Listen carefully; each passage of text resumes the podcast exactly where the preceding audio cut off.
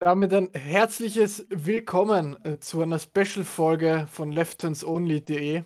Heute sind wir nur zu zweit und nur im Audioformat. Äh, meine Wenigkeit Alessandro und mit mir ist Rob. Ja, hallo. Was wir heute besprechen, ist ganz simpel und auch so der Titel der Folge. Kevin Harvick, seine Karriere, sein Rückzug und was es jetzt für Folgen hat insbesondere für Stuart Haas Racing und für die ganze Ford-Mannschaft, beziehungsweise für Ford selbst, wie sie eine Legende des Sports, eine größere Sports, einen künftigen Hall of Famer, das wage ich mich schon, so weit wage ich mich aus dem Fenster zu lehnen, äh, ersetzen wollen. Und natürlich wollen wir gleich mal beginnen. Kevin Harvick, ja, wo fängt man bei dem Mann an? 2001 mehr oder weniger ja, äh, unglücklich oder zumindest durch eine unglückliche Situation in den Cup gekommen. Wir wissen alle warum, wieso, weshalb. Dann gewinnt Atlanta das dritte Rennen, oder sein drittes Rennen im Ziel-Sprint, im Heartbeat-Finale gegen Jeff Gordon. Die ganze Nesca-Welt steht der glücklichen Trauer entgegen, alle weinen. Aber es war ein Moment, der Richard Childress, äh, wie soll ich sagen, auch aus dieser tiefen Schlucht geholfen hat. Harvick hat sich gezeigt, behauptet in der, was war es, die weiße 29 und ja, 13 Jahre später stand er mit Stuart Haas Racing, damals noch Chevy Team, 2014 im, im Miami-Finale als Champion fest und hat sich demnach dann ja mehr oder weniger nach seiner langen, langen Reise, die er bis dahin hatte, eigentlich auch zu einem Titelträger gründen. Und Havik, natürlich, Rob, das weißt du auch, ist ja nicht nur Champion geworden. Ja? Wenn wir uns seine Statistiken anschauen, Regular Season Champion 2020 geworden, 2007 das hauchdünne Daytona 500, beziehungsweise dieser sehr, sehr knappe Vorsprung gegenüber Mark Martin. Ja, dieses Zielfoto, dieses, was waren es, ich glaube, ein paar wenige Tausendstel, vielleicht eine, eine Bumperbreite, die er Vorsprung hatte. Äh, unglaubliche Szene, aber ja, man muss glaub, auch die sagen. Die Szene hat wirklich jeder mehrfach schon gesehen, der sich ja. auch nur ein bisschen für Nesca interessiert. Das auf jeden Fall, ja. Vor allem war das damals interessant, da ist er von ewig weit hinten gekommen. Ja, ich glaube, der hat in den letzten zwei Runden sowas zehn, zehn Reihen aufgeholt, also zehn, zehn Wagenlängen aufgeholt. Ähm, das war oder äh, das war unglaublich einfach und ja, seine, seine Reise ist lang. Also von Richard Childress 2001 bis eben Ende 2013, dann zu Stuart Haas und seitdem halt bis Stuart Haas und Ende des Jahres ist dann eben Schluss für den Mann, der 1975 ja das Licht der Welt in Bakersfield, Kalifornien erblickt hat. Es ist, wie gesagt, also zu seiner Karriere gehören noch das zweimal das Coca-Cola 600 zweimal das Southern 500, dreimal das Brickyard, ja. Neunmaliger Sieger in Phoenix, All-Time-Winner. 979 Starts, 60 Siege, 428 Top Tens und 31 Pole Positions und weiß Gott, wie viele 1000 Lead Labs der gute Mann in der Cup Series hat. Aber er hat eben nicht nur Cup Series gemacht, ähm, äh, Rob, der hat auch Xfinity und Tru äh, Trucks gemacht. Ja, und da war er natürlich auch ziemlich erfolgreich. Aber es sind schon Zahlen, also wenn man sich das mal so veranschaulicht, also gerade auch wenn man bedenkt, dass er ja noch eine komplette Saison zu fahren hat, dann wären das über 800 Starts. Also das ist schon schon eine Ansage auf jeden Fall. Aber ähm, ja, natürlich war auch in der Xfinity-Serie sehr erfolgreich. Hat da 2001, 2006 ja unter anderem die Championship gewonnen. Auch da fast 350, nicht ganz 349 Starts, äh, 47 Siege.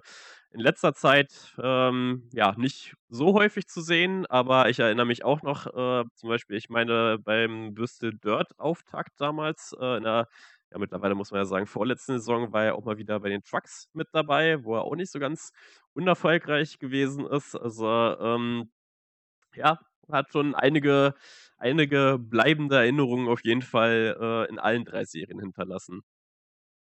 Ja, vor allem, man muss ja sagen, also der ist entweder als Fahrer oder als Team-Owner Champion geworden. Ja, in der Truck Series, wir wissen es mit seinem Team, Kevin Harvick, also Kevin Harvick Incorporated, ja, äh, 2007 und 2009 die, die Truck-Titels geholt. die, das Unternehmen gibt es so heute nicht mehr als Team. Das ist ja jetzt mittlerweile eine Marketing- bzw. Management-Firma geworden. Und das ist auch ganz interessant dann im späteren Verlauf unserer kleinen Diskussion hier oder beziehungsweise unserer kleinen Vorschau auf die Option, die jetzt Ford und Stuart Haas haben für 2024 und danach.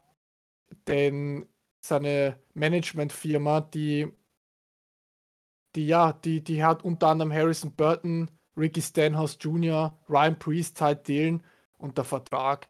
Und das sind dann auch so Charaktere, die kann man sich durchaus so irgendwann mal vorstellen äh, bei Ford. Und warum, warum nicht? Ähm, ich würde mal einfach sagen, dass aber auch Harvick nicht nur, wie soll ich sagen, Harvick nicht nur alleine das Ganze geschafft hat, ja. Es ist, es wird immer, wie soll ich sagen, der Fahrer in den Vordergrund gestellt, aber einer der wichtigsten Männer für einen Fahrer ist auch der Crew Chief. Ja, also mit Rodney Childers 2014 Meister geworden und seitdem, das ist ein, ein Duo, die zwei, wir wissen die Ende der 2010er Jahre, was sie da dominiert haben auch und dann trotzdem nicht Meister geworden sind. Ja, wir erinnern uns an was war es, der Titel 2018 von Logano, The Big Free and Me, ja, da waren Harvick, Truex, Kyle Busch und dann war eben Logano und Kyle Busch und Harvick haben in dem Jahr das, ja, in der Saison das, das niederdominiert, ja. Das war unglaublich, was sie gezeigt haben. Aber dann hat es dann doch, gerade mit dem Beginn der 2020er Jahre, dann begonnen abzunehmen, die Dominanz, wo er letztes Jahr sogar im Zweifelstand 2022 kann er überhaupt noch gewinnen und dann gewinnt er und sichert sich so das Playoff-Ticket. Äh, und dann ist aber leider, äh, muss ich sagen, für mich persönlich leider nicht ins Finale gekommen. War aber auch irgendwo absehbar, weil er dann doch im Endeffekt zwar viele, viele Top Ten äh, gesammelt hat, sich dazu durchgemausert hat, aber dann einfach nicht den nötigen Biss vielleicht mehr gehabt hat, in den entscheidenden Phasen der Saison nochmal einen draufzusetzen. Ja, also es war schon eine interessante Reise, die wir gerade so in den in den letzten Jahren gesehen hatten. Ich meine, äh, vor allem zu erwähnen ist natürlich die 2020er Saison, wo ja trotz neun Siegen dann, äh, ja, sehr schmerzlich für alle Harvick-Fans ja mehr oder weniger im im Halbfinale in Martinsville, ähm, ausgeschieden ist, was auch, denke ich mal, ja, so eine der Negativ-Highlights, wenn man es so ausdrücken möchte, oder der Lowlights seiner Karriere wahrscheinlich war. Ähm, eine der wahrscheinlich ja, Meisterschaften, wo es am verdientesten gewesen wäre, dass äh, er die gewonnen hätte in diesem Fall. Allerdings ja, es eben nicht gereicht hat. Danach die komplette Seuchensaison 2021 gar kein Sieg. 2022 dann aber spät noch mit den zwei Siegen zurückgekommen und ähm, naja, dann ehrlicherweise auch nicht die glücklichsten Playoffs gehabt, aber er hat sich auf jeden Fall zurückgemeldet, hat sich noch mal gezeigt, dass er es auf jeden Fall noch drauf hat. Also äh, egal, ob man ihn jetzt mag oder nicht mag, äh, man kann auf jeden Fall nicht abstreichen, dass Kevin Harvick einer der ganz Großen ist. Also allein, wenn man sich die Phoenix-Statistik anguckt, ähm, muss man natürlich gerade auch in den Meisterschaftsjahren, die wir aktuell so haben, wo die Meisterschaft eben in Phoenix entschieden wird, immer einen Kevin Harvick im Blick haben. Und äh, in dem Fall, ja, ist das schon eine ganz interessante Personalie, auch wenn ich mir anschaue, du hast es gerade schon angesprochen, Rodney Schilders, ich habe es gerade mal nachgeschaut, äh, 46 Jahre ist der gute Mann alt, äh, was tatsächlich gar nicht so alt ist, muss ich sagen. Äh, daher, ja, wird auch das natürlich sehr, sehr spannend, was er dann, ja, als Crew Chief oder man weiß ja nicht, ob er Crew Chief bleibt oder vielleicht auch wie, ja, so viele andere im Sport in irgendeine Managementrolle doch dann doch wechselt, aber ich schätze mal, er bleibt Crew Chief und wird wahrscheinlich, also, das wäre schon mal so meine erste These, ähm, ja, dem wahrscheinlich ja jungen Fahrer, den man irgendwo hochholen wird auf Seiten Fords, ähm, da, ja, tatkräftig unterstützen. Und ich denke mal, da hat man einen sehr, sehr erfahrenen Mann. Und äh, ich sag mal so, ich kann mir auch nicht so ganz vorstellen, dass Kevin Harvick alles stehen und liegen lässt nach der nächsten Saison und einfach weg ist. Ich denke mal, der wird da, auch wenn man ihn vielleicht nicht mehr so aktiv sieht, ähm, hinter den Kulissen noch relativ viel äh, Fäden ziehen. Und bin da sehr gespannt drauf, was da kommt. Ja, also wegen Rodney Chillis ist es halt so, man muss, wie du gesagt hast, ja, ist auch erst 46 Jahre alt, was eigentlich für einen Crew Chief sehr, sehr jung ist ähm, und trotzdem erfolgreich ist. das muss man ihm schon lassen. Und ja, er hat ja, er hat ja einen Multi-Year-Vertrag mit Stuart Haas Racing. So ist es ja nicht. Also es ja. ist ja nicht so, dass sein Vertrag auch endet, sondern er hat ja einen mehrjährigen Vertrag noch mit, mit Stuart Haas. Ich kann ihn mir persönlich in beiden vorstellen. Also einerseits kann ich mir vorstellen, dass er jetzt noch einen Jungen bekommt, einen jungen, hungrigen Fahrer, also den Havik-Erben in der 4. Oder dass er so eine Art Jet Knaus-Karriere jetzt dann Abend nimmt, ja. Dass sie dann ihn intern befördern, hochziehen und dass er jetzt nicht mehr aktiv als Crewchief von der Rennstrecke ist, sondern in einer anderen Position dafür sorgt, dass das, der Laden quasi weiterläuft oder beziehungsweise sportlich funktioniert.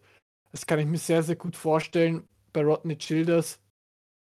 Und ja, es wird uns dann nur die Zeit zeigen, äh, was dann am Ende rauskommt, beziehungsweise es wird uns dann nur äh, die Entscheidung von Gene Haas und äh, Tony Stewart zeigen, wie die Karriere von Childers weitergeht. Oder vielleicht sagt Childers, okay, ich will da nach 23 vielleicht doch frühzeitig Vertrag auflösen und in den Ruhestand gehen, ist auch eine Option, weil man darf das auch nicht vergessen, auch für ein Crewschiff ist die Saison sehr, sehr anstrengend. Also ähm, Fall, es ja. sind nicht nur die Fahrer 38 Wochen auf Achse, äh, gut, eine Woche Zwangspause oder Begnadigungswoche, ja, rechnen wir mal da weg. Aber, aber trotzdem, ja, das sind da neun Monate im Jahr. Ja, dazu kommen ja auch noch der Clash und äh, die. Duels und All-Star und alles äh, Mögliche. Und die Preisverleihung und äh, was nicht noch alles. Also ja, eigentlich ist es schon, ist schon fast das ganze Jahr, muss man wirklich sagen. ja, eben, und das, das kostet halt, also das kostet körperliche Kraft, Privatleben kostet das. Und deswegen kann ich mir auch vorstellen, dass Childers sagt, okay, ich habe so viel gemacht, jetzt will ich mal mich selber widmen, meiner Frau widmen ähm, und dann einfach weiterschauen, was das Leben bringt. Und ganz ehrlich, ich da sagen muss, dass ich denke, dass Stuart Haas Racing da sehr, sehr viel dran setzen sollte, um ihn als Crew Chief zu halten, weil ich ihn ja. sehr schätze. Ich denke, er hat äh, auch sehr viel mit dem Erfolg von Harvick ähm, ja, zu tun oder ist er sehr eng dran geknüpft, wie, ja, du hast es schon angesprochen, Chad Knaus oder so, ähm, natürlich auch legendäre Crew Chiefs. Ähm, und ich denke wirklich, dass, also zumindest für eine Saison, im besten Fall sogar zwei, dass, wenn man wirklich bei Ford in die Richtung geht, dass man jetzt einen jungen Fahrer hochzieht, was, denke ich mal, auch langfristig eine gute oder die beste Wahl wäre, ähm, wäre es da sehr, sehr gut, wenn man da nicht das komplette Team umwirft, sondern dann wenigstens den erfahrenen Crew-Chief hat, der vielleicht äh, auch die richtigen Inputs an der einen oder anderen Stelle noch geben kann. So ein bisschen die Mentorenrolle, die man jetzt vielleicht auch bei einem, bei einem Kurt Busch bei 2311 Racing mehr sehen wird. Ähm, ich denke, das, das würde ganz gut passen. Und danach würde ich dann halt schauen, dass er vielleicht irgendwie Management- oder Retirement-Pläne auspackt. Aber ich würde da schon einiges dran legen, dass er noch ein Weilchen an der Strecke bleibt. Ja, gut, also im Endeffekt zeigt uns nur die Zeit oder sagt uns nur die Zeit. Und im Endeffekt äh, steht ja Stuart Haas generell jetzt einen Umbruch vor. Also das Team erlebt jetzt quasi das, was Hendrick Motorsports vor ein paar Jahren erlebt hat. Auf jeden Fall, ja. Ähm, Harvig wird gehen, ja, altersbedingt. Elmi Roller, da ist unklar, ob er den, den Vertrag bis Ende 24 komplett ausfährt oder nicht. Ähm, ja, das ist echt, das ist echt eine interessante Geschichte. Also, da bin ich auch sehr gespannt, was da so passiert, ja. Weil da hatte Gene Haas ja schon gesagt, dass es vielleicht 23 doch frühzeitig zu Ende gehen kann. Je nachdem, ähm, Mal gucken, wie das wird. Also die 4 wird definitiv frei am Ende des Jahres, wenn man nach dem heutigen Stand geht. Bei der 10 von Emily Roller könnte es was sein und dann wird eigentlich nur Briscoe äh, und Priest bleiben da äh, in der 14 bzw. 41, wobei halt Briscoe aber die, die Führungsrolle übernehmen soll in Zukunft von Stuart Haas. Also er ist die Hoffnung quasi von Stuart Haas Racing, dann wieder in eine erfolgreiche Zukunft zurückzukehren und dann da ähm, eventuell dann doch ähm, auch die Meisterschaft nach fast einer Dekade oder vielleicht ist es dann zum Punkt, Zeitpunkt mehr als zehn Jahre wieder in, in das Forthaus da zurückzuholen für Stuart Haas. Ähm, deswegen, aber ja, wenn man sich die Option anschaut, Rob, dann muss man schon schauen, dass Ford sich vielleicht ein bisschen ins eigene Fleisch teilweise geschnitten hat. Also gerade ja. großzügig schaut die Palette nicht aus. Äh, ich würde sagen, lass uns gleich einfach mal quer durch die Bank beginnen, oder? Ja, auf jeden Fall. Vorher noch kurz ein Wort zu Chase Briscoe, der jetzt, wie du schon richtig sagst ich denke auch, dass er so das neue Zugpferd wird, weil er hat ja 2 Saisons absolviert, ist eigentlich immer noch relativ frisch in der Cup-Series, das vergisst man teilweise so 'n bisschen, also, habe ich jedenfalls das Gefühl. Ähm, hat in der letzten Saison aber zumindest am Anfang der Saison gezeigt, dass er durchaus starke Rennen hatte, hätte auch durchaus in den Playoffs 'n bisschen was reißen können. Aber das spricht für mich auch schon so 'n bisschen Bände, dass man eben auf 'nen, ja, doch noch nicht so wirklich erfahrenen Fahrer dann in Zukunft, ja, so 'n bisschen als Zugpferd setzen, ja, muss. Also, ich sehe Briscoe jetzt als nicht schlecht an, aber jetzt so das Ausnahmetalent auch 'n bisschen schwierig, ehrlicherweise. Ähm, und das ist so 'n bisschen das Fazit eigentlich fast zu allen Optionen, die wir haben. Aber ja, wir schauen einfach mal, wer ist denn grad im Hause Ford so verfügbar und ja, wer könnte denn zu oder in naher Zukunft dann, äh, mal die 4 übernehmen? Natürlich, äh, haben wir als 1. Mal die ja, den Switch ja in diesem Jahr gehabt. Damit würde ich mal einsteigen, dass, ähm, wir jetzt Cole Custer, ähm, nicht mehr sehen werden nach ich meine, waren's 2 oder 3 Jahre jetzt, äh, Cup Series, äh, geht er wieder zurück in die Xfinity-Serie und, ähm, tauscht, wie du schon richtig sagst, mit Ryan Preece. Finde ich 'n sehr interessanten Pick. Äh, ich glaube, meine Meinung zu Ryan Preece habe ich schon oft genug, äh, in den Podcast, äh, kundgetan, dass ich jetzt nicht der allergrößte Fan bin. Äh, man muss auch fairerweise sagen, er ist ja nicht mehr der allerjüngste Fahrer. Dementsprechend bin ich da sehr gespannt. Ähm, ich denke halt auch, dass, wenn man langfristig auf Preece setzen möchte, muss man wirklich schauen, dass man in die 4 oder welche Nummer das dann zukünftig auch sein wird, auf jeden Fall irgendwie noch 'n jüngeren Piloten, äh, reinsetzen kann. Ähm, ich denke, ja, Cole Custer wird wahrscheinlich in der Xfinity-Serie jetzt ganz gut klarkommen, muss er jedenfalls zumindest. Also, äh, wenn da nicht die Playoffs und ich sage mal so, ähm, mindestens die letzten 8 erreicht werden, wäre alles andere eigentlich 'ne sehr, sehr große Enttäuschung. Ähm, aber da mache ich mir eigentlich relativ wenig Sorgen. Aber ja, da kann man natürlich auch mal rüberschauen auf die anderen Athleten, die Ford noch so hat. Ja, vor allem, um bei Custer zu bleiben. Also, tatsächlich sind's 3 Jahre jetzt Stewart Haas gewesen Sind's 3, und der okay. Kentucky-Sieg 2020, wenn du dich erinnerst. Ja, ja. Und und davor hat er ja noch bei Rick Ware Racing, ähm, 'n paar Gaststarts gehabt. Aber ja, es ist so, äh, Custer geht zurück in die Doppel-Null, mit der er schon zweimal Vizemeister wurde. Und im Endeffekt ist es jetzt quasi unfinished business, ja, was da jetzt, ähm, wie soll ich sagen, am Tagesplan steht, am Jahresplan steht. Der will die Meisterschaft, der muss sie auch irgendwie jetzt endlich holen, weil man muss ganz offen und ehrlich sein, die Xfinity-Saison dieses Jahr, es fehlen dann doch Kaliber wie Ty Gibbs, es fehlen Noah Gragson ist nicht mehr da, so. Das waren ja letztes Jahr, wenn wir uns erinnern, das waren ja die die 2, die quasi den wie soll ich sagen, den Weg gezeigt haben, wie stark die Jugend ist. Also Und und natürlich ein Name nicht zu vergessen, A.J. Allmendinger. Also, die 3 AJ haben ja gut, ja AJ die haben ja Alme AJ 90 Allmendinger ist ja der nicht mehr der gewonnen. Jüngste. Also, er ist ja auch schon Äh, ne, 40 oder das ne, da das nicht, aber, äh, der konnte auf jeden Fall da noch gut mithalten, also, mit den Jungs. Ja, Ähm definitiv, ja. Also, ja, das sind halt, wie gesagt, AJ Allmendinger sind so also, es sind alle 3 im Cup. Bei Allmendinger ist es halt jetzt 'n Comeback im Cup, also, Vollzeit. Aber die diesjährige Xfinity Class wird nicht so stark sein, was Vollzeitpiloten Ja, anbelangt, bei Weitem wie nicht. Also, wie äh wie letztes Jahr. Und deswegen ist das jetzt muss Custer eigentlich da führt nix drum rum. Custer muss Meister werden, wenn er jetzt noch seine Cup-Karriere irgendwie retten will. Ähm, ich glaube, da hilft's auch wenig, dass er der der Sohnemann von von Joe Custer ist, dem Präsidenten bei Stewart Haas. Das äh, das muss er dann doch schaffen. Also, wenn er wirklich sich da auf die Karte fahren will und sagen will: „Okay, ich verdiene“ „mir meinen Platz, äh, bei oder ich habe ihn mir verdient im Cup“, dann muss er halt das mit 'm Xfinity mein Meisterschaft meiner Meinung nach vorweisen können jetzt endlich und das also, ja, das ein kann ein. Aber würde ich da einwerfen und das ist aber, ja, ich sage mal so, solange Ford irgendwo konkurrenzfähig ist. Also, ähm, ich sage mal so, man das ist halt, ja, eins der größten Probleme, was Ford generell hat, dass die irgendwie ihr Xfinity-Engagement so 'n bisschen, ja, kaputt gespart haben, äh, möchte ich fast meinen, ähm, da nicht mehr viele Optionen hatten.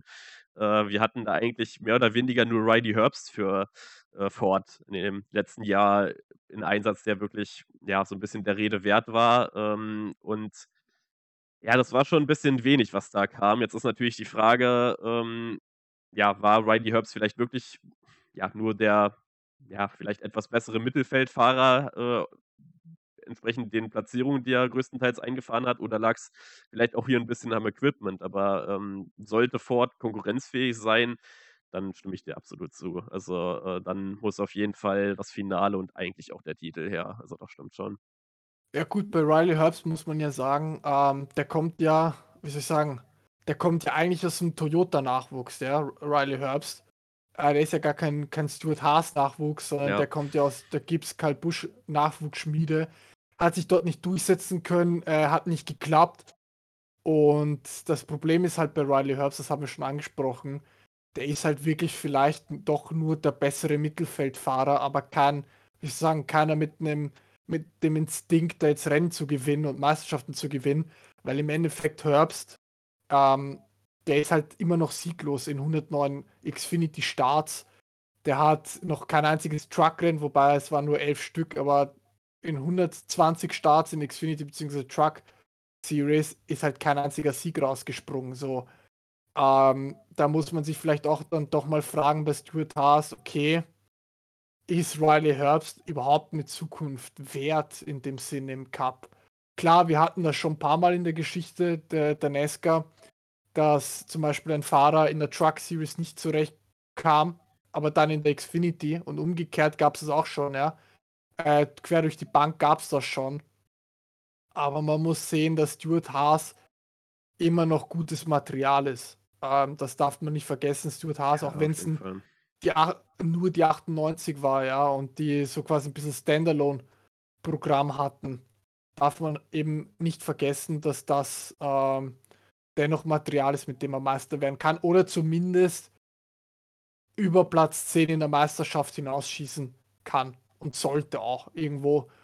Deswegen, ich denke, Riley Herbst wird eher 'ne ganz, ganz kleine kleine Chance, auch wenn er dieses Jahr für als Leihfahrer f bei Rick Ware Racing das Daytona 500 fährt, ja. Ich sage mal so, mehr als das und 'n paar Gaststarts während dem Jahr und dann war's das auch wieder so mit seinem Cup. Also, vielleicht 'n Rick Ware Eng Engagement in Zukunft, Genau, ja. aber ich sehe ihn halt nicht bei Stewart-Haas, außer er gewinnt jetzt aus'm Nix die st Xfinity-Meisterschaft. Dann könnte man noch mal drüber reden. Ja, also, da muss auf jeden Fall jetzt was passieren. Ich meine, auch wenn man sich mal so die Ergebnisse anschaut, also, wie du schon sagst, kein Sieg, man muss da schon in die Top 5 s reingehen. Wenn man sich das so anschaut, das waren 2 2. Plätze, die waren aber auch schon 2020 mit Joe Gibbs damals noch. Also, man hat auch nie so das Gefühl, weißt du, wie bei anderen Teams oder Fahrern, dass so immer irgendwie ja, am Ende des Rennens ist halt Pech da und dann gewinnt er halt nicht das Rennen, obwohl er die ganze Zeit dominiert hat. Also, ich kann mich persönlich an kein einziges Rennen erinnern, wo Riley Herbst mal ernsthaft wie 'n Siegkandidat aussah. Wie gesagt, so, ja, irgendwie 'n Top 5 hier und da mal, ansonsten so solide Top 10, klar, immer, aber ja, so richtig mehr halt auch einfach nicht und dementsprechend würde ich das auch so sehen wie du. Äh, ich denke mal, falls da in Richtung Cup Series irgendwas geht, sehe ich den leider Gottes eher bei irgend 'nem Rick Ware oder so unterkommen und hier und da mal fahren, als dass ich den jetzt als großen, ähm, ja, Charterfahrer für Stewart-Haas sehe. Ja, also, da sind wir scheinbar uns in dem Punkt einig, was was da was das anbelangt. Ja, Obwohl er natürlich 'n Sponsor mitbringt, muss man auch sagen, mit mit Ja. Monster. Also, das ist Ja, vielleicht das gut. einzige Argument. Aber er wäre halt nicht der ähm 1. Fahrer mit Monster. Ich erinnere an Kurt Ja, Busch zum Beispiel, ja. Also, es ist jetzt Aber irgendwie kein Argument so, Ja, da haben wir das ganze Feld mit mit Monster-Werbung. Ist dann doch wieder die Ja. Monster Cup Series. Also, das wird dann wirklich da wird sie äh, die Neuauflage davon nur nicht als Titelsponsor, sondern als Fahrzeugsponsor für für für paar Fahrzeuge. Ja. Ähm, ja, aber du hast es schon erwähnt, auch den Namen Ryan Preece, um da gleich weiterzumachen. Er hat ja, ähm, Cockpit getauscht praktisch mit Custer und ist ja jetzt halt eben aufgestiegen in die 41, nachdem er, wenn du dich erinnerst, ja für Rick Ware Racing letztes Jahr gefahren ist. Ja. Ja. Der hat ja auch ähm, paar Starts für die gemacht, unter anderem das Coca-Cola 600 für die gefahren ist. Und im Endeffekt Ryan Priest ist die Frage, kann er jetzt überzeugen in 41? Äh, kann er jetzt wirklich sagen, okay, jetzt nehme ich die Chance, weil du musst dran denken, der ist ja auch drei Jahre JTG Doherty schon gefahren, Vollzeit im Cup. Also so ist nicht, klar hatte Ja, hier, äh, hier mal einen Top 3, äh, beziehungsweise einen dritten Platz und ein paar Top 10 Ergebnisse, ja. Äh, aber im Endeffekt musst du dann immer noch sehen, dass er vielleicht auch so ein Kandidat ist, der zwar nett zu haben ist, wenn du Mittelfeldteam bist oder Mittelfeld-Ambition hast, aber der vielleicht jetzt kein Fahrer unbedingt ist für die Zukunft. Also das wird halt eben nur 23 und sagen, ob er jetzt so ein Breakout-Jahr hat, wirklich so ein Jahr, okay, jetzt klappt alles, jetzt ich kann vielleicht sogar um Siege mitfahren, ja. Ähm, vielleicht sogar mal eins gewinnen. Man weiß ja nicht, was passiert bei so einem Rennen.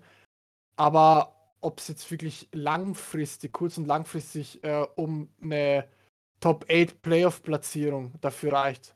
Oder vielleicht so ein Einzug in die Top 4. Ich würde mal sagen, man sollte glücklich sein bei Stuart Haas Ende des Jahres, wenn es Ryan Priest überhaupt in die Top 16 geschafft hat. ja, Also in die. Playoffs geschafft hat.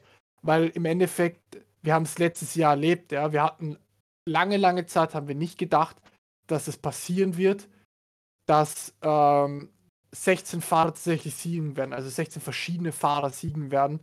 Seit dem Beginn dieses Playoff-Formats 2014 ähm, hätten wir nicht gedacht, dass es da wirklich drauf rauskommt, okay, du musst gewonnen haben oder du musst gewinnen, um reinzukommen. Am Ende war es dann so, wir erinnern uns aus den Delen, ja, gewinnt das Daytona Sommerrennen und schmeißt dann mit Truex raus im Prinzip und Play äh, und, und äh, hat dann die Kette ausgelöst.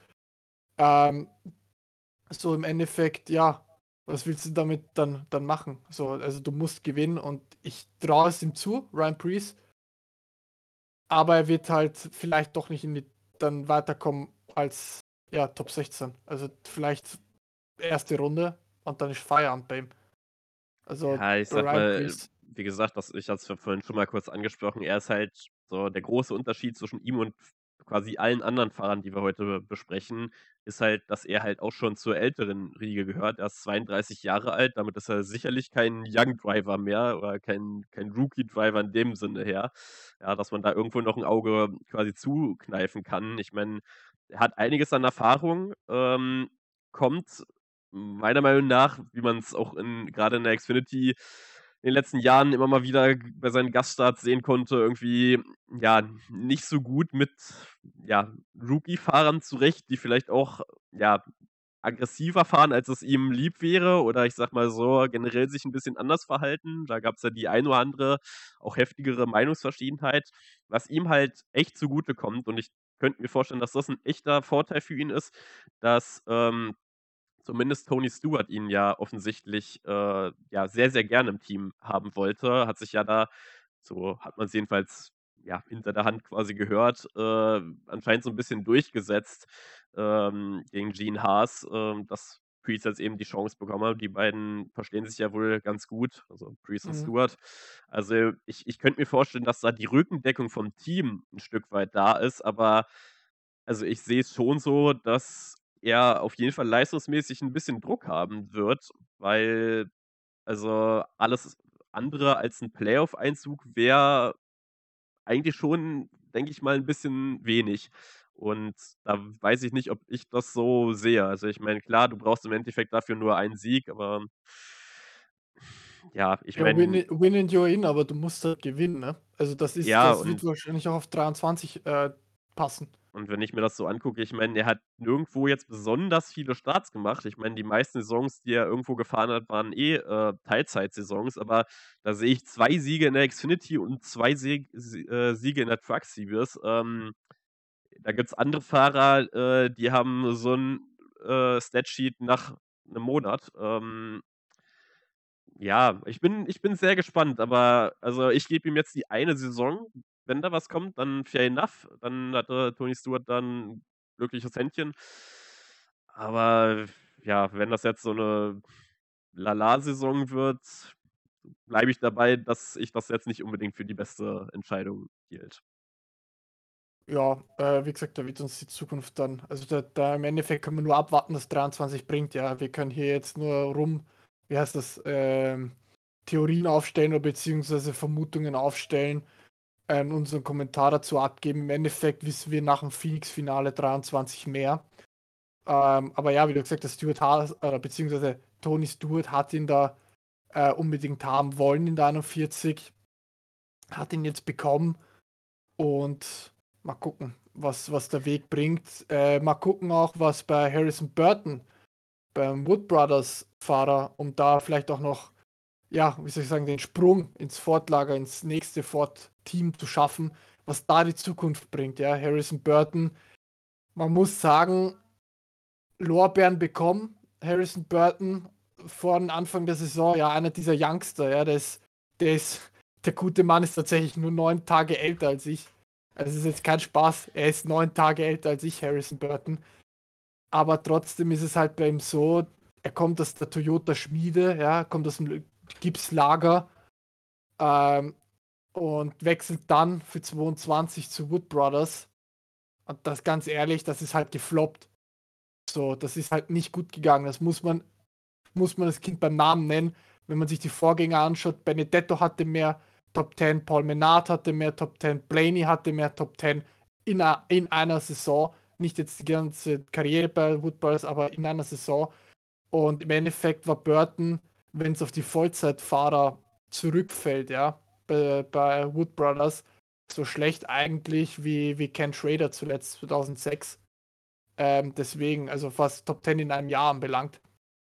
Klar, Burton wurde Dritter in Indianapolis beim Rundkursrennen, aber das reißt eine Saison nicht drum, ein dritter Platz. Es ist zwar ein Zwischenerfolg für ihn auf dem Podium, was wir in Europa sagen würden dazu, aber wenn man sich das dann halt so anschaut, ja, wenn dann noch ein weiteres Top Ten Ergebnis und das auf dem Restrict oder Restrictor Plate Strecke ist, ja, und das nicht auf einer, wo es darum geht, okay, äh, es geht jetzt um das Auto oder beziehungsweise um die Leistung des Autos und die Performance des Autos, sondern ein Restrictor Plate und ein Rundkursrennen, dann denke ich mir halt, okay, Burton vielleicht ein bisschen zu hoch angepriesen. Aber da gilt auch wie bei Priest und Castor und weiteren, wir müssen jetzt mal abwarten, was die Saison bringt. Ne? Vielleicht ist es auch bei Wood Brothers dieses Jahr, dass er jetzt nicht nur zwei Top 10 holt, sondern dass er jetzt beginnt, regelmäßig in die Top 10 zu fahren, wo sie sagen, okay, am Ende des Jahres hat er zumindest 10 Top 10, irgendwo in die Top 20 die äh, Standings beendet und gezeigt, okay, er hat doch Talent. Es war einfach nur ein, schwieriges Debütjahr für ihn. Ja, wie du schon sagst, ich meine, das war sein, sein Rookie hier. Ähm, eins kann ich ihm auf jeden Fall zugute halten. Ich meine, das ist so ein bisschen, hm, aber ich sag mal so, äh, Gene Haas äh, in der Formel 1 würde das, glaube ich, ganz äh, weit nach oben schreiben. Und äh, zwar würde ich sagen, dass er das Auto relativ oft heilen lässt. Also so viel Schrott äh, hat er nicht produziert. Ähm, Ja, das stimmt. was mir immer bei ihm aufgefallen ist, dass er auf den Superspeedways eigentlich relativ gut mit dabei war, dann aber ein bisschen instabil wurde. Wir hatten ja auch direkt ich glaube, das war ja sogar das Daytona 500, wo er direkt geflippt, äh, ja, ist, beziehungsweise geflippt wurde. Ähm, ja, es war also, es war nicht alles schlecht, fand ich, aber, ähm, so vom Gefühl her hätte ich auch gesagt, die Saison war besser, als die die Stats zeigen. Aber, ähm, natürlich, also er war jetzt, äh, nirgendwo groß irgendwie Siegkandidat oder irgendwas dergleichen. Also, davon war ein ganzes Stück weit weg. Aber ich sage mal so, in der ersten im ersten Rookie-Jahr ich meine, davor, äh, hat er ein Cuprennen, äh, gefahren. Also, es war wirklich eigentlich ins kalte Wasser geworfen. Ähm, gut, fairerweise muss man sagen, auch, äh, jetzt Xfinity-mäßig oder so, ähm, waren da jetzt nicht die größten Erfolge. Ich meine, auch da waren es so 2 Vollzeitsaisons. Vielleicht wird seine Karriere auch generell so ein bisschen gerusht, ähm, ja. Aber ich sage mal so, dem würde ich jetzt auf jeden Fall mal die nächste Saison noch geben und ja, dann mal schauen, wie es dann aussieht. Aber, ähm, natürlich jetzt, ähm, ja, der Harvick-Ersatz Nummer 1, äh, ja, scheint's jetzt auch nicht zu zu sein, jedenfalls nicht auf auf Anhieb. Da da gab's schon andere, wie du erwähnt hast, äh, bei denen sah das auf jeden Fall deutlich besser aus. Aber, ähm, ja, ich würde ihn jetzt trotzdem noch nicht komplett abschreiben. Ne, abschreiben tue ich ihn auf keinen Fall nicht, ne. Äh, der ist ja auch erst, äh, 22, aber trotzdem, ähm, es ist halt ein schwieriges Rookie-Jahr, okay. Aber im Endeffekt muss man es auch so sehen, ja. Ryan Blaney zum Beispiel hat ja auch in seiner ersten Rookie-Saison bei Root Brothers, in seiner ersten Rookie-Vollzeit-Saison, ja, muss man sagen, damit das eine faire Bilanz ist, hat aber auch mehr Top 10 geholt. Also Ja, auf jeden das ist Fall. dann trotzdem, Also trotzdem nicht dann so, dass es, ähm, wie soll ich sagen, es irgendwie Man darf ihn macht. schon So, dafür kritisieren, auf jeden kritisieren. Fall. Also, das kann Aber man auch nicht schönreden. aber vielleicht muss man auch bei Wood Brothers i- oder Burton zugute halten, damit wir ihn nicht komplett abwatschen, was auch unfair wäre. Muss man vielleicht auch zugute halten. Wood Brothers ist halt kein, kein, wie soll ich sagen, es ist einfach kein Top-Team, ja. Es ist immer noch ein Single-Car-Team, was irgendwie verstehe ich bis heute nicht, warum man in der jetzigen Zeit auf ein Single-Car-Team setzt langfristig. Aber man muss auch so sehen, ja, Wood Brothers Racing, das ist halt einfach kein Top-Team, ja. Das, die Stellen, die mögen zwar Penske da drin haben, beziehungsweise Penske-Verbindung haben, aber man muss den halt wirklich anrechnen, dass das materialtechnisch nicht für, für langfristige Meisterschaftsteilnahme oder beziehungsweise für, für mehrere Siege in einer Saison reichen wird. Da, da fehlt einfach was bei Wood Brothers Racing, um Burton auch vielleicht diese Basis zu geben, dass er überhaupt langfristig da wirklich, wirklich Ja, ähm, also erfolgreich sein kann. ich sehe das so ein bisschen also, ich finde, da kann man 2 Meinungen zu haben. Auf der einen Seite kann man natürlich sagen, es ist irgendwo Penske-Equipment, Logano ist Meister geworden, warum ist er es nicht? Auf der anderen Seite muss man halt schon sehen, dass es irgend irgendwo ja doch ein anderes Team ist. Und ich meine, keiner von uns kann beurteilen, wie gut das Team jetzt auch den Switch aufs Next Gen wirklich hinter den Kulissen geschafft hat oder was da vielleicht ne? Ich meine, man weiß auch nicht, ob, äh, Penske denen quasi so die die ganzen schlechten Chassis und so weiter gegeben hat. Ich will keine Vorwürfe in den Raum stellen, überhaupt nicht. Aber ich meine nur, also, man man kann ja nicht hinter die Kulissen schauen. Keiner weiß es. Ähm, dazu sehe ich dann noch ein ganz anderes Problem, equipmentmäßig im weitesten Sinne quasi, ähm, dass ich glaube, man hatte da auch viele Schwierigkeiten mit schlechten Strategien, ähm, Crew-Chief-mäßig, äh, Probleme bei den Boxenstops. Ähm, ich sage mal, das sind ja auch immer Sachen, die die 'nen Rennen mal ganz schnell kaputt machen können. Und, ähm, ja, also, ich glaube, es war generell einfach, ähm, ja, nicht so 'ne tolle Saison. Aber na ja, Ja. lass uns weitergehen zum nächsten Kandidaten. Wen hast du denn als Nächstes auf deinem Zettel? Boah, das ist jetzt schwierig, aber ich würde einfach mal damit gehen, äh, tatsächlich mit Todd Gilliland. Ähm, aus einem einfachen Grund, und zwar bei Todd Gilliland habe ich wirklich das Gefühl bekommen, muss ich sagen, dass der ein Kandidat wäre für die vier. Aus einem einfachen Grund, der hat Talent, ja. Ähm, Todd Gilliland, wir wissen zwar, er hat, wie soll ich sagen, dieses Jahr er überhaupt erstes Cup-Jahr gemacht, dem ist so, und er hat auch nur zwei Top-10-Ergebnisse, so wie Burton. Also da im Sinne von zu sagen, er ist jetzt besser als Burton, ist auch komplett falsch. Aber man muss auch irgendwo sehen, dass Todd Gilliland meiner Meinung nach das ganze Jahr über, wie soll ich sagen, mir den Eindruck geschenkt hat, okay, er versucht wirklich, dass da das Beste rauszuholen aus dem Material. Klar, Front Row ist immer noch Front Row, das ist halt kein Team, was da durch die Decke gehen wird. Äh, mit McDowell hatte zwar, Teamkollege McDowell hatte zwar ein Breakout-Jahr für sich selbst, aber im Endeffekt muss man halt die Kirche im Dorf lassen und sagen, dass Front Row Motorsports und Todd Gilliland zwar dieses Jahr auch, ähm, ja, wie soll ich es nennen, nicht vielleicht performt haben, wie es, äh, wie man es hätte machen können, mit, äh, aber man muss im Endeffekt dagegen rechnen, dass Gilliland in meinen Augen dann doch ein bisschen, ja, vielleicht das etwas begnadetere Talent oder vielleicht die bessere Zukunft hat als Harrison Burton. Äh, ich hatte es, wie gesagt, erwähnt, ähm, der hat einfach für mich wirklich den Eindruck gemacht, okay, er versucht härter oder beziehungsweise er versucht wirklich intensiver da, da, da mitzuhalten. Äh, dass es halt nicht immer gelungen ist, ist klar. Aber bei ihm ist es halt auch so ein Fall, ne? Todd Gilliland ist so wie Burton, die sind ja eigentlich aus der Toyota-Nachwuchs. Also das sind ja beide, die eigentlich nicht aus dem Ford-Lager kommen, die quasi an Ford abgegeben wurden, weil die Erfolge nicht gepasst haben im Endeffekt, beziehungsweise weil einfach der Ford die Anstockstation war. aber man muss halt wirklich da entgegenrechnen, dass, beziehungsweise man muss Gilliland sogar noch besser entgegenhalten. Der gute Mann hat keinen einzigen Xfinity-Start gemacht. Also der kennt die Xfinities nicht. Das, was Burton zumindest kennt, du da hier und da mal die Competition aus dem Cup hast. Gut, hast du im Truck auch, stimmt schon. Aber im Xfinity hast du dann doch so noch äh, Talente wie King Gregson und so weiter und so fort, ja. Ähm, diese Erfahrung aus dem Xfinity hat Gilliland nicht. Der ist praktisch aus dem Truck in die Cup Series gesprungen ohne jemals einen Xfinity-Start zu machen. Ich kann mich da wieder nur wiederholen. Ja, Deswegen, das, also das sind aber trotzdem beide Fahrer.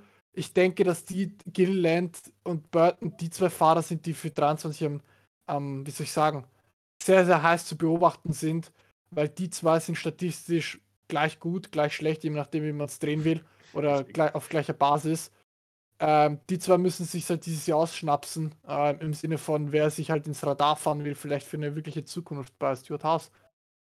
Genau, ich wollte gerade sagen, die beiden sind nämlich von den Stats her und allem sehr, sehr ähnlich. Ich fand die Entscheidung damals tatsächlich sehr merkwürdig, dass man ihn, also ich fand auch so ein bisschen aus dem Nichts ähm, aus den Trucks geholt hat und ein Cup-Auto gesetzt hat.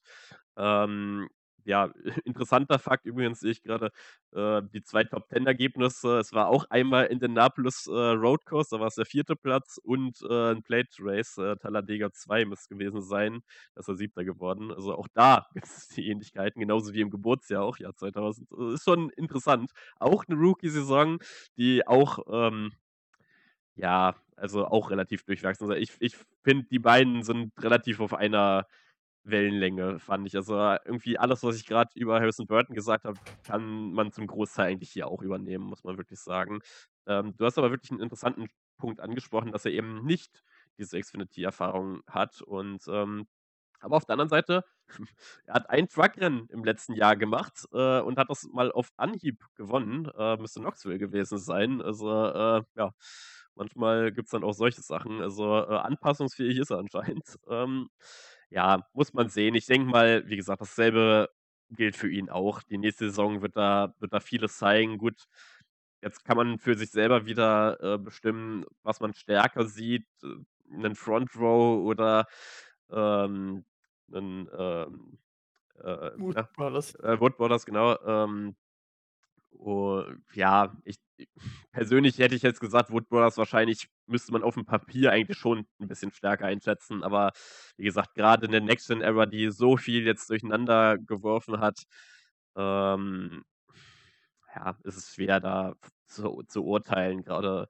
wenn man da eh nur ein Auto hat. Ich meine, klar, auf der anderen Seite muss man sagen, mit Michael McDowell hatte man halt einen Fahrer, der letztes Jahr sehr stark war, aber es haben auch viele von ihm erwartet, da er eigentlich so ein ähm, ja, Supercar-Typ mehr oder weniger eh schon war. Also daher ähm, hatten ja viele erwartet, dass ihm das neue Auto eher entgegenkommt. Man muss es sehen, aber auch da ähm, sind meine Hoffnungen und Ansprüche auch fürs nächste Jahr nicht allzu hoch. Also eine Steigung muss auf jeden Fall her und dann, ja, schauen wir einfach mal. Ähm, eine Personalie, über die ich noch ganz gerne reden würde, äh, ist ein werter Herr, der gerade auch sehr aktiv ist in der Truck Series, ähm, da auch äh, nicht so unerfolgreich ist, und äh, zwar Zane Smith. Äh, ich denke mal, davon sollte auch schon der eine oder andere ähm, gehört haben. Und ich denke mal, dass er so mit meiner Meinung nach zumindest so der heißeste Kandidat hier ist, äh, den wir auf der Liste haben. Äh, auch ähm, 'n junger Fahrer, tatsächlich, ähm, ja, wenn ich das gerade sehe, ein Jahr älter als, äh, Burton. Und, ähm, ja, erzähl doch mal, was was du so von Zane Smith vielleicht mitbekommen hast. Ähm, großes Talent. Also, bei bei Zane Smith ist klar, der ist ja der amtierende Truckmaster, ja. Na, äh, mit Front Row gleich im ersten Front Row Jahr bei bei bei dem Ford-Team in der, in der Craftsman Series. Davor Oder zweimal Zweiter geworden. Genau, und was da, also was er eigentlich aus der Camping World noch Meister, der letzte Camping World Truck Series Meister, wenn man so will. Amtierender Meister wird dieses Jahr Gaststarts machen im Cup. Das steht schon fest. Er wird in der Xfinity fahren und er wird eben auch noch einen Truck fahren. Also der fährt quasi alles quer durch die Bank. Alle drei Serien wird er fahren, mal mehr, mal weniger. Und es ist klar bei ihm, Zane Smith, ich glaube, die haben quasi mit ihm so ein bisschen ein Luxusproblem, generell bei Ford. Ähm, weil man muss auch verstehen, er ist auch kein Ford-Sprössling. Ja? Das muss man auch bei Zane Smith verstehen, dass der kein Ford-Sprössling ist, dass der nicht durch die Ford-Nachwuchsschule gekommen ist, sondern dass der ähm, zugewandert ist. Ähm, das ist halt so quasi der dritte jetzt, oder beziehungsweise mit Gilliland und Burton einer der drei Youngster, die dazugewandert sind. Man muss verstehen wirklich, dass Zane Smith, äh, wie gesagt, ein Luxusproblem sein kann oder ist vielleicht sogar für Front Row. Sie wissen nicht, wohin mit ihm. Ich denke mal, sie hätten ihn ganz, ganz gerne hochgehoben. Ähm, aber ich denke, sie es halt nicht können, ja. Ich meine, klar, McDowell und Gilliland, die hat man erst bestätigt. Bei RFK Racing ist kein Platz, so zum Beispiel, um ihn da hinzuladen. Und ich denke mal, bei Rick Ware Racing besteht einfach das Interesse nicht. Also, ja. man muss verstehen, zwar hat Rick Ware Racing jetzt keine Allianz mehr mit Stuart Haas, sondern jetzt mit RFK Racing. Im Endeffekt ist es aber so, dass Saint Smith halt auf dem Radar von allen ist. Und ich denke mal, dass da viel kommen kann. Ich denke mal, wenn er jetzt nochmal die Trucks so fährt wie letztes Jahr und so erfolgreich ist wie letztes Jahr oder zumindest in, der, in den Top 4 steht am Ende des Jahres, dann denke ich, dass ihm 2024 ein Cockpit für, bei Stuart Haas bereitstehen könnte. Ähm, ich denke, dass der wirklich der wie soll ich sagen, aus der Nachwuchsschmiede, ja, von den ganzen Youngstern, die da sind, dass der das vielleicht größte Talent ist und der vielleicht größte Nachwuchs, wie soll ich sagen, Nachwuchsaspirant ist, weil man muss auch so, so sehen, John Hunter Nemecek hatten wir auch mal die Diskussion, ja. Aber das Problem ist, John Hunter Nemecek ist ein Toyota-Nachwuchs. Auch wenn der unglaublich talentiert ist, aber der ist ein Toyota-Fahrer. Deswegen wird er diese Trucks nicht für Kyle Busch fahren, weil er den Vertrag bei Toyota hat und nicht bei Kyle Busch praktisch. Ähm, deswegen, also John Hunter Nemecek zum Beispiel, auch wenn der ein Riesentalent wäre dafür, ich kann ihn mir einfach auch zukünftig nicht in der 4 vorstellen, einfach weil Toyota sagt, nö, machen wir nicht. Dich platzieren wir dann in der 11 oder 19, wenn es soweit ist mit den Abgängen von Truex und Hamlin. Was ja, durchaus zum Beispiel bei Truex eine Option ist dieses Jahr. Also das darf man nicht vergessen. Truex, das könnte tatsächlich, beziehungsweise es ist, es ist sehr wahrscheinlich, dass er Ende 23 die Karriere beenden wird. Und Gut, bei da muss man jetzt natürlich auch schauen. Äh, gab ja jetzt die News, dass er anscheinend sich ja von seiner Frau getrennt hat. Da weiß ja, man natürlich auch nicht, was das, Pollocks, jetzt, ja. Was das jetzt ändert. Ähm, natürlich, ja, sehr traurige Nachrichten tatsächlich. Also habe ich mich sehr gewundert, äh, als ich das gelesen habe. Aber äh, gut. Ähm, aber ja, ist also schon 42, ne? Also auch in nicht mehr der Jüngste. ja, ja, also ich denke mal, spätestens in 2 Jahren wird auch bei Toyota ein großer Umbruch im Haus stehen und da da brauchst du so jemand wie 'n Nemecek auf jeden Fall. Also, äh Ja gut, man aber muss aber zugutehalten, Gibbs haben ja schon Bell und Ty Gibbs jetzt, ja. Also, die haben ja zwei zwei Positionen schon mit Nachwuchs mit Talenten besetzt. Ja, klar, aber dann hast du eh noch 23XI, wo du noch mal 2 Plätze und wer weiß, vielleicht irgendwann 3 oder wer weiß, wie viel hast. Ähm, ja, aber lass uns den Bogen zurück mal führen zu Zane Smith. Also, äh, ich denke, dass die Konstellation mit ihm auch einen relativ hohen Druck auf Todd Gilliland ausdrück äh, ausüben wird, weil wenn Gilliland nicht, äh, delivered jetzt im zweiten Jahr, denke ich, kann Front Row eigentlich nicht mehr erlauben, irgendwie 'n Zane Smith eigentlich mehr oder weniger fast egal, was der dieses Jahr in Trucks macht, ähm, dann nicht mit ihm, ja, irgendwie zu tauschen oder ja, ansonsten wird Smith wahrscheinlich abgegeben äh, werden müssen. Ähm, ich denke mal, Ford sollte schon alles dafür tun, dass er, ne, äh, beim blauen Kreis bleibt, aber, ähm, ja, ich sag mal, äh, kleiner kleiner Funfact hier am am Rande, was ich gerade sehe. Äh, in der letzten Saison äh, wurde Zane Smith einmal in Las Vegas beim zweiten Rennen disqualifiziert. Das war ja, glaube ich, diese Geschichte mit den Lucknuts. Bin mir gar nicht sicher. Ich glaube, da war er sogar auch ziemlich weit vorne bei, wenn er nicht sogar gewonnen hat. Irgendwie, irgendwie sowas war es auf jeden Fall. Und ansonsten hat er jedes Rennen beendet. Er ist nicht einmal in den Trucks gecrashed. Also anscheinend. Also laut dem Datensatz hier zumindest. Also, ähm, ja, interessant. Er war auch wirklich gefühlt in, in jedem Rennen vorne mit dabei. Ich meine, klar, ja, es ist die Truck Series, wenn du da natürlich auch gutes Equipment hast. Da hast du meistens dieselben Fahrer vorne, aber ähm, also ich habe selten 'ne so verdiente Meisterschaft im NASCAR gesehen, muss man wirklich sagen, ähm, meiner Meinung nach zumindest. Ähm, ansonsten, ja, er ist halt sehr frisch noch mit dabei. Er ist, ähm, im Jahr 2020 seine erste Vollzeit-Trucksaison gefahren, ist dann direkt Zweiter geworden. Im nächsten Jahr noch mal Zweiter, in wohlgemerkt beides Endplatzierungen und dann halt dieses Jahr die Meisterschaft gewonnen. Ähm, jetzt ist halt dann die große Frage, wie stellt er sich auf dem Xfinity beziehungsweise dann halt aufs aufs Cup-Auto um? Wir wissen ja alle, dass da durchaus 'n großer Unterschied besteht, grade zwischen den Trucks und Xfinity Cup. Ähm, ich denke mal, der Umstieg von Xfinity in Cup ist wahrscheinlich der etwas, ja, näher gelegene, auch wenn die jetzt auch nicht gleich sind. Ähm, da ist definitiv 'n Unterschied. Ja, es wird es wird spannend. Also, ich finde es immer noch ziemlich schade, dass man ihnen nicht dieses Jahr irgendwo 'nen 'nen Xfinity-Platz ermöglicht hat. Finde es auch ehrlich da 'n bisschen schwach von 'nem, ja, zum Beispiel 'nem Stewart-Haas, dass sie nicht irgendwie noch 'n 2. Auto in der Xfinity an 'n Start gebracht haben, um dieses Talent eben so die nächste Challenge zu geben, weil ich meine was soll er denn jetzt in der Truck Series machen? Ich meine, ja, er kann sie noch mal gewinnen oder er kann sie nicht gewinnen, aber es ist eigentlich egal. So, ich meine, die Ergebnisse sprechen jetzt schon für ihn. Dazu muss ich auch sagen, dafür, dass er 99er Jahrgang ist, meiner Meinung nach einer der, ja, vom Mindset her Fahrer, der mir so am besten gefallen hat, generell im letzten Jahr, weil er schon sehr man sagt immer schön, äh, sehr mature, sehr, ja, erwachsen ist quasi, äh, erlaubt sich keinen oder nicht viel Blödsinn, sage ich jetzt mal. Auch wenn er mal irgendwo zur Seite gerempelt wird, dann sagt er halt: „Okay, aber dann gewinne ich halt das nächste Rennen quasi“ und dann zeigt das denen aber auch.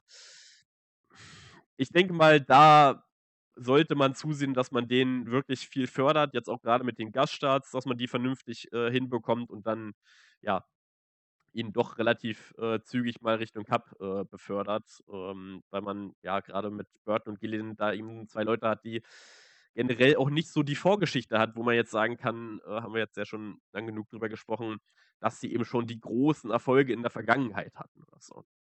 Ja, wobei man bei Smith sagen muss, also, er wird dieses Jahr ja Xfinity sagen fahren, wie du gesagt hast, aber es ist halt noch unbekannt, für welches Ford-Team. Das heißt, ähm, es ist fix, dass er für Ford fahren wird dieses Jahr, ähm, aber es ist noch unbekannt, für welches. Also, es ist ja zur Ja. Auswahl stehen, nenne ich's mal, EM Racing. Ähm, die haben aber das Problem, dass sie halt mit Brett Moffitt 'n Vollzeitvertrag haben in der 25. Ähm, das heißt, da 'n 2. Auto kommt, wird das eher nix. Äh, RSS Racing, die haben zwar noch Platz in der 38, äh, weil das wird 'n geteiltes Auto, aber da ist auch die Option, äh, sind die anderen 2 Autos voll. Also, da da ist die Sache so, dass die anderen 2 Autos voll besetzt sind.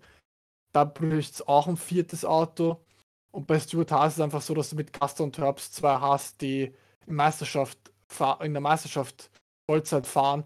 Da bräucht's auch wieder 'n 3. Auto, wenn da Stewart-Haas gefahren werden s Ähm, ich bin mir jetzt grad nicht ganz sicher, aber ich meine, SS Greenlight Racing ist da auch noch 'n Ford-Team. Sind sofort, Also äh, Chevy übergegangen. Ach, Tatsächlich okay, das ist dann an mir vorbeigegangen. entschieden, dieses Jahr gemeldet, ähm, auch Das ist natürlich ungewöhnlich, echt ja. das ist natürlich dann echt bitter, weil da hatten ja, ich meine Ne, nicht Autos, Entschuldigung. Wir haben 2 Autos, die haben eins fix gemeldet, da hast du recht, die haben eins fix gemeldet als Chevy-Auto. Und das 2. Auto, äh, die 08 mit Greg Goulding, die soll, ähm da ist noch unklar, Chevy, Ford, wie viel Rennen f Chevy-Auto und wie viel mit dem Ford gefahren werden, beziehungsweise Okay. welcher Hersteller es jetzt genau wird zwischen den beiden beim 2. Auto. Ähm, aber ja, da hast du da hast du vollkommen recht, habe ich mich, ähm, getäuscht grade.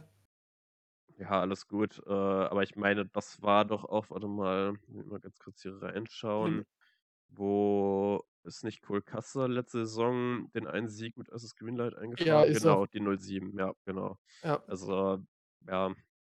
Na ja. Aber 23 wird's uns verraten, was da rauskommt. Was uns noch 23 verraten wird, ist, was dann mit ja, wie soll ich sagen? Also, man muss einmal klar verstehen, damit wir jetzt nicht nur Talente durchgehen, sondern auch mal vielleicht Fahrer durchgehen, die zwar nett wären, aber keine Option sind sind auch wenn, ähm, es vielleicht Verbindungen gibt zu Harvick oder Stewart-Haas, ist das zum Beispiel Ricky Stenhouse Jr., ja? Der hat jetzt 'n Multijahresvertrag bei JDG Doughty unterschrieben. Der ist deshalb relevant, weil, äh, die Marketing beziehungsweise Managementfirma von Harvick unter anderem Stenhouse unter Vertrag hat, beziehungsweise vertritt. Da er aber bei JTG dort den Multi-Year-Contract hat und den es jüngst abgeschlossen hat, quasi, oder beziehungsweise jüngst die Unterschrift runtergesetzt hat, wird das bei Stenhouse eher nichts. Alex Bowman wäre auch zwar eine ganz nette Geschichte, ja, wenn er weggehen würde von Hendrick aber, und zu Stuart Haas geht, aber seien wir ehrlich, auch wenn er nur noch Vertrag hat für 23, was für ihn nichts Ungewöhnliches ist, nur einen Einjahresvertrag zu haben, ähm, das wird nichts. Also die werden ihn verlängern, äh, das wird über 23 ja, hinaus bei Hendrick. Und auch, das auch. gleiche ist mit, mit Chastain und Daniel Suarez, um das kurz abzuschließen. Die haben zwar auch nur noch Vertrag für dieses Jahr und wären theoretisch auf dem Papier Free Agent, aber seien wir ehrlich, die werden auch bei Trackhouse bleiben. Also die haben so gute Arbeit geleistet, wenn sie das nur ansatzweise bestätigen können, ja, dann werden die fix bleiben. Also das, das, das wird so kommen.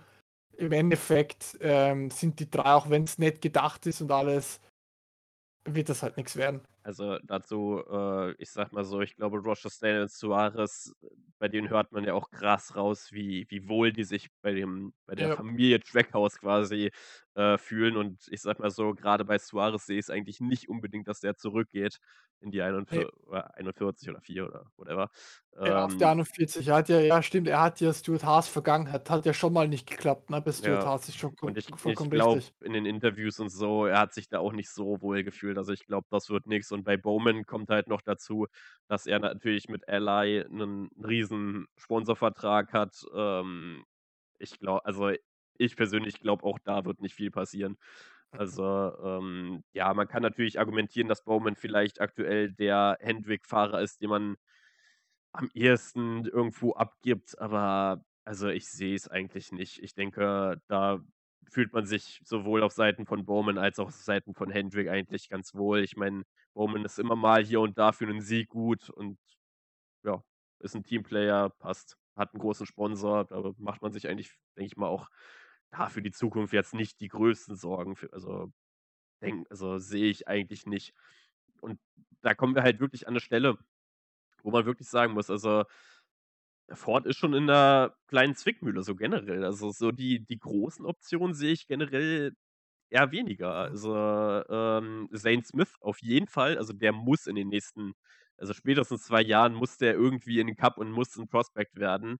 Äh, da wäre es jetzt eigentlich nur die Höchststrafe, wenn denen sich jetzt noch irgendwer wegnimmt, äh, irgendein äh, anderer Hersteller, aber ähm, ja. Gut, das wäre bei Ford nicht das erste Mal, ne? Umgekehrt nee. ist aber auch so, dass Joe Gibbs Racing ähm, auch so bekannt ist, in letzter Zeit Talente durchzubrennen und dann irgendwo äh, hinzu, hinzubringen, äh, wo sie eigentlich, ja, wie soll ich sagen, wo man sich denkt, ja, Gibbs gute Arbeit gemacht mit dem, mit dem Move, also ironisch gesagt.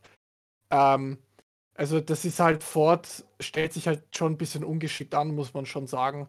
Ich denke mal aber, dass Zane Smith mehr wie soll ich sagen, ein Kandidat ist tatsächlich äh, für die kurzfristige, für das kurzfristige Erbe von Amy Roller. Weil ich persönlich glaube, dass wenn Zane Smith äh, jetzt wieder ein Jahr hat, wo er richtig durchbricht und bei Front Row kein Platz ist, dass man den tatsächlich auch in die Diskussion bringen muss, ob er nicht vielleicht doch die 10 nimmt und nicht die 4. Ob sie nicht vielleicht in die 10 schmeißen und Roller ja. für gehen lassen. Auch wenn der den fetten Smithfield-Vertrag hat aber im Endeffekt, Stuart Haas, das habe ich schon lange gesagt, das kritisiere ich immer wieder. Man muss bei Stuart Haas aufhören, Elmi Roller zu verlängern, nur weil er es Midfield hat. Das ist komplett dumm gewesen von denen. Ähm, das kann the theoretisch gesehen, kann das halt wirklich kosten, dass man dann Saint Smith nicht mehr bekommt, weil der halt woanders unterschreibt. Äh, beziehungsweise sagt, ja gut, wieso soll ich da nochmal warten, weil der Emil Roller nochmal drei Jahre verlängert, äh, weil Stuart Haas aufs Geld aus ist, es mir fehlt sondern man muss halt wirklich bei Stuart Haas sportlich schauen. Und sportlich ist die Zukunft halt nicht ein Elmi Roller, sondern ein Zane Smith, ein Todd Gilliland und so weiter und so fort. Und ein Riley Herbst wäre potenziell Cole Custer könnte zurückkommen. Vielleicht aus der Truck Series, ja. Ben Rhodes wäre auch eine Option, ja. Der ist auch erst 25, 26, was der ist. Ganz, ähm, also, ganz langfristig hat man natürlich auch noch eine Haley Deegan, die natürlich. Ja, wobei äh, bei ihr. Als als Frauenrolle zumindest da irgendwo noch, ja. Ähm, es, ja. Ich, ich sag mal so, es wäre Schwieriges Thema, schätze ich mal, aber ähm, ich bin immer noch sehr enttäuscht, dass es nicht geklappt hat, irgendwie da einen Vollzeit Xfinity-Angebot äh, hinzubekommen, gerade weil man letztes Jahr auch bei, bei dem einen Rennen in Las Vegas ja gesehen hat, dass ihr das anscheinend deutlich besser ähm, ja, zugutekommt. Und wenn man das so sieht, muss man sich schon fragen, naja, wie, wie viel, ja, vielleicht auch eher ja, erfolgreiche Finishes vielleicht in der Serie drin wären. Aber ja, so ist es halt die nächste Saison Trucks und irgendwie habe ich so ein bisschen die Befürchtung, ja, dass das irgendwie wieder nicht so viel wird. Gut, jetzt ist es ein neues Team. Mal schauen. Äh, vielleicht wendet sich da auch dieses Jahr das Blatt und man weiß ja immer nicht, ja, neues Team, neuer Input, neue Teammates. Vielleicht fällt irgendwo der Groschen oder man weiß es ja nicht, aber ähm, ich, so vom Gefühl her würde ich sagen, eine neue Saison Trucks äh, schadet da eher der Karriere als ähm, ja, alles andere. Ähm. Wobei würde ich nicht, vielleicht nicht ganz so mitgehen. Ähm, aus einem einfachen Grund. Und zwar die Dinge, klar, ein Xfinity Cockpit, äh, nach dem, was sie gezeigt hat, wäre schon verdient gewesen. Aber im Endeffekt musst du es dann so sehen, dass ähm, die Diegen jetzt halt Timer Jeski als Teamkollegen hat. Matt ja. Crafton, ja, bei Matt Crafton brauchen wir die Diskussion gar nicht beginnen, wer der ist. Und Ben Rhodes. Und ich denke mal, dass sie dadurch, dass dieses Line-Up hat, ja, das ist ein All-Star-Line-Up im Prinzip der Truck Series, ähm, dass sie dadurch wirklich Motivation und Stärke schöpfen kann und wo sie sagen kann, okay, ich, wenn ich mich im Team äh, positionieren kann und sagen kann, okay, ich bin jetzt, äh, wie soll ich sagen, ich bin jetzt dazu bereit, den nächsten Schritt zu gehen, talentmäßig und fahrerisch den Schritt zu gehen, rechne ich ihr schon zu, dass sie langfristig doch einen Cup zurückgehen kann. Allerdings nur, das habe ich auch schon in der Vergangenheit gesagt, aber nur, wenn sie diesen Schritt jetzt schafft. Also sie muss jetzt ja. dieses Jahr diesen Schritt machen und jetzt dieses Jahr zu sagen, Eislagermaterial oder sowas, das kann sie halt nicht bringen, weil Forspot ist Forspot, ja.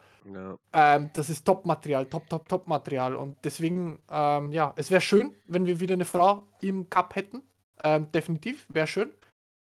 Ich sehe es halt bei der Digen noch nicht ganz. Also ich sehe bei ihr wirklich fehlt ja. noch etwas. Also da, da muss noch was kommen, ja, damit sie aktuell auf jeden Fall. Hat. Und ich sag mal so, also was du gerade so einen Xfinity-Start, also Fulltime-Sitz hätte sie nach aktuellen Leistungen sicherlich nicht verdient, objektiv gesagt, aber ich hätte es einfach schön gefunden, hätte irgendwer so die Chance gegeben, so, weil ich, ich ja. hätte mir vorstellen können, dass das ganz gut wird. So, dass es also objektiv verdient, naja, ähm, mit, mit den Truck-Ergebnissen aktuell.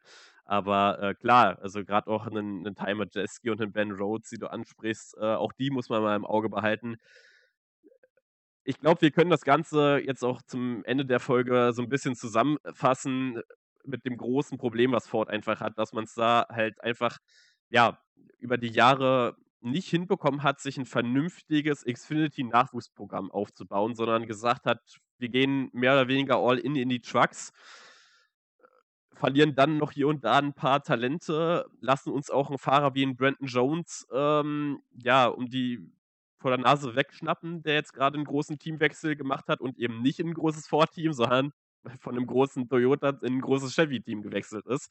Gut, auch er ist jetzt vielleicht nicht der talentierteste von allen, aber ich sag mal so, ähm, von den Ergebnissen her trotzdem besser als viele, die Ford im eigenen Lager so aktuell hat.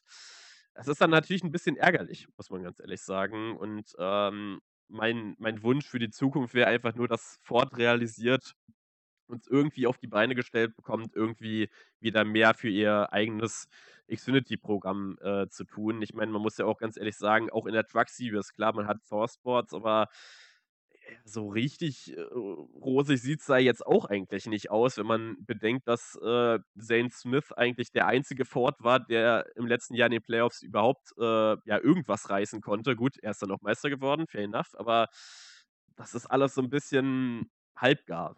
Oder wie siehst du das? Ja, also ich bin da bei dir. Also Ford muss jetzt wirklich den Sprung schaffen. Ähm, Havik ist quasi dieser Alarm, zu sagen, okay, wir müssen jetzt was tun. Wir können jetzt nicht sagen, ja, hier, wir verlängern nochmal Kontrakt oder den Vertrag, sondern jetzt müssen wir was tun. Jetzt müssen wir den Umbruch machen. Die Next-Gen-Autos sind noch relativ frisch. Ja, dieses Jahr ist jetzt das zweite Jahr, den wir sie haben werden.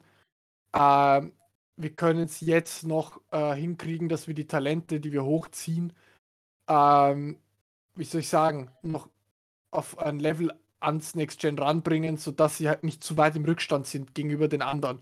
Weil das ist auch ein ganz wichtiges Thema. Ja, wir sind nicht mehr in der Gen 6 Ära, wir sind jetzt in der Next Gen Ära, in der Gen 7 oder der siebten Gener Fahrzeuggeneration.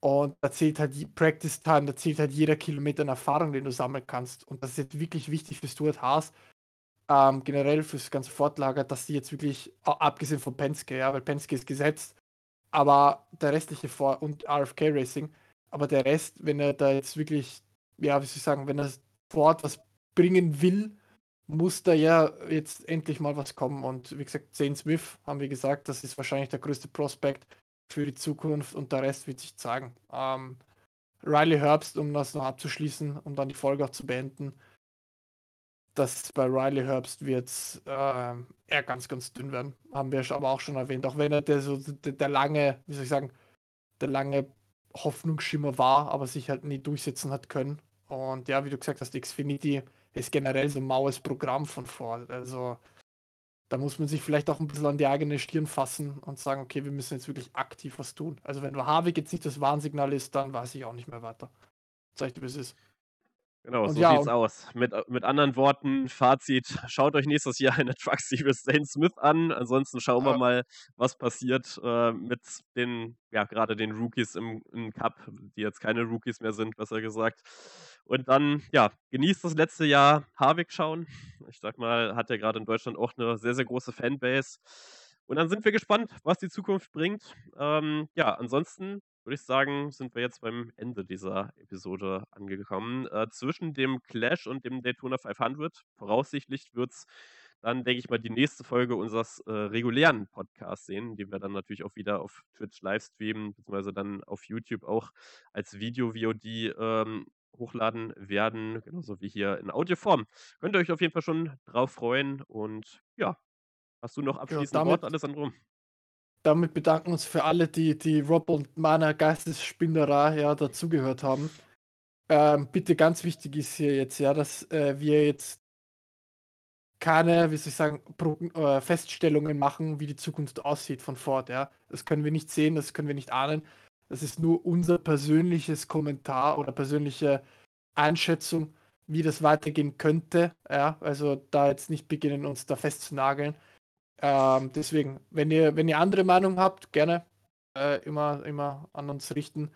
Ähm, aber wie gesagt, das sind unsere persönliche Meinung, unser persönlicher Eindruck, ähm, ohne dass wir wissen, was 23 und danach passieren wird. Und in dem Sinne bedanken wir uns nochmal wirklich vielen, vielen Dank und äh, bis zum nächsten Mal.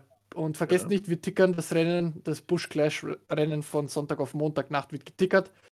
Äh, und da geht es auch schon los ne, mit der Season. 38 ja, Wochen Season Vollgas. Startet. Vorschaubericht kommt auch noch dieses Wochenende. Also, bis die Tage. Danke. Ciao. Haut rein. Ciao.